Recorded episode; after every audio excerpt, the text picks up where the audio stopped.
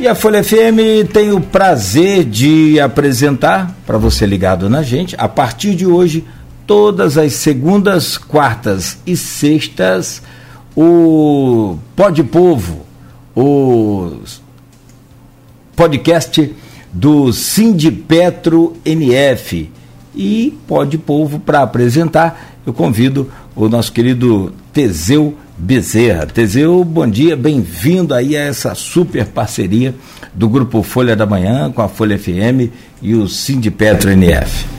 Bom dia, Cláudio, bom dia a todos os ouvintes, todo o povo de Campos que tem a honra aqui de estar junto com a Folha da Manhã todo, todo dia, falando, pegando as notícias, trazendo informações.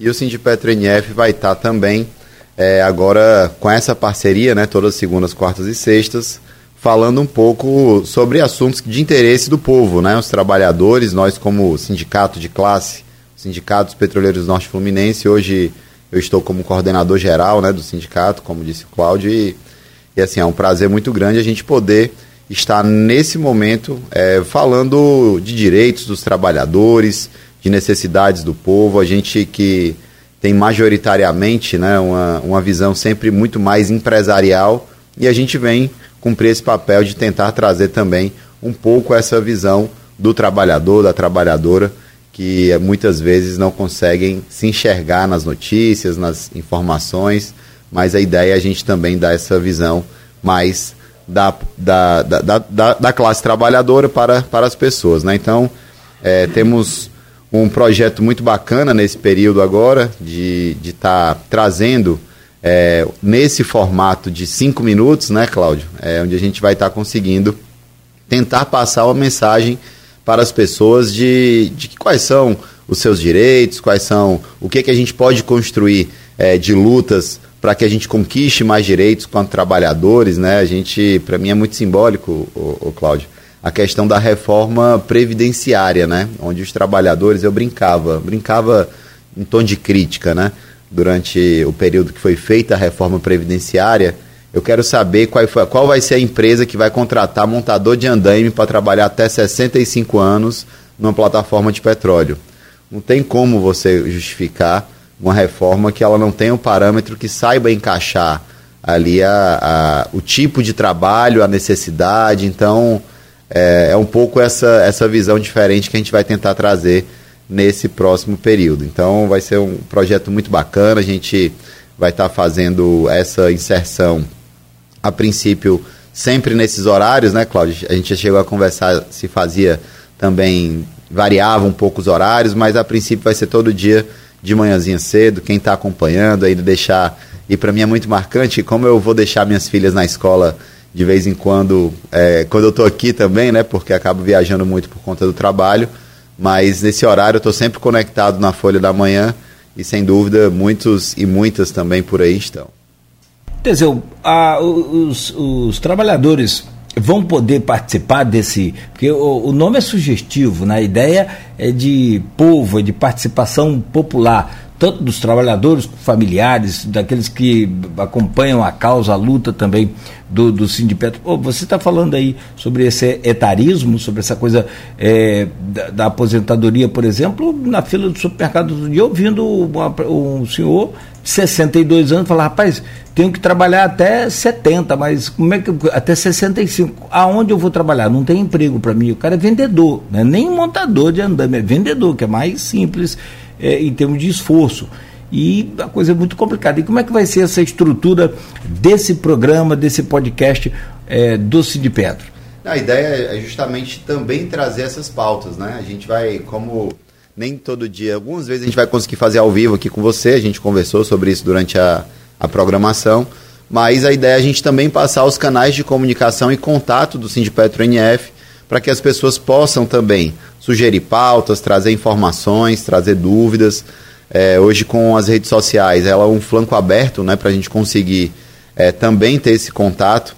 E aí, como eu acabo focando muito na, na questão da classe trabalhadora e em específico a petroleira, né?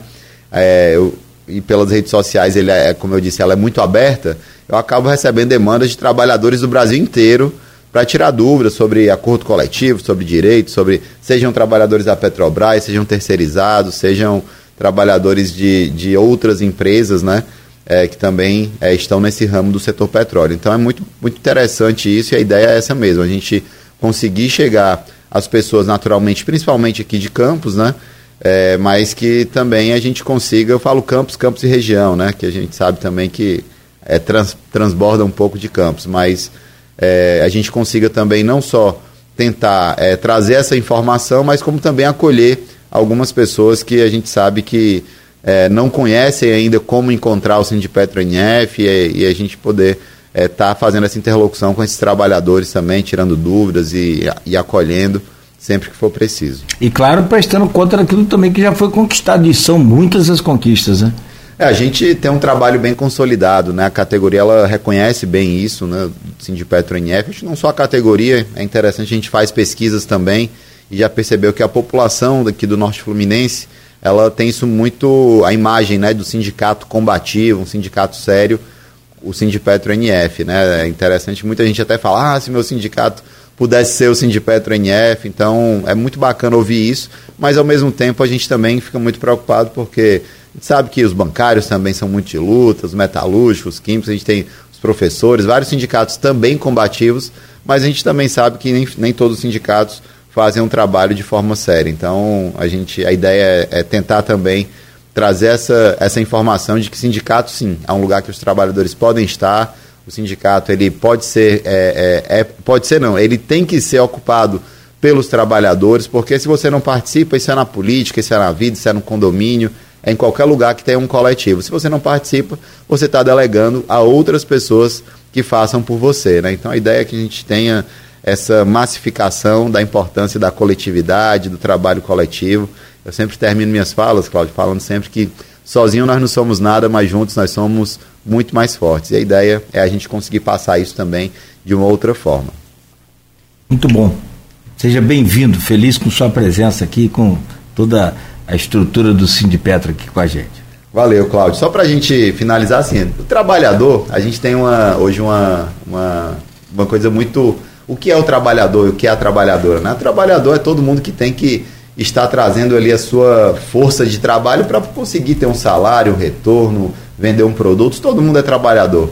Então a ideia é a gente também trazer um pouco, ampliar um pouco e tentar fazer com que as pessoas entendam que somos todos trabalhadores, né? Muitas vezes é empreendedorismo e tal, o cara acha que é empresário, empresário dele mesmo. Então, é, todo mundo, no final das contas, é trabalhador, é trabalhadora, e a gente vai conseguir aí também passar um pouco dessa informação para todo mundo. Eu que agradeço, viu, Valeu, valeu. Tá aí então a estreia do podcast do Sindipetro NF. Agora, às segundas, quartas e sextas, encontro marcado aqui com o, o Teseu Bezerra e com toda a equipe do Sindipetro NF. Valeu, valeu, Luciana também. Um abraço. Valeu.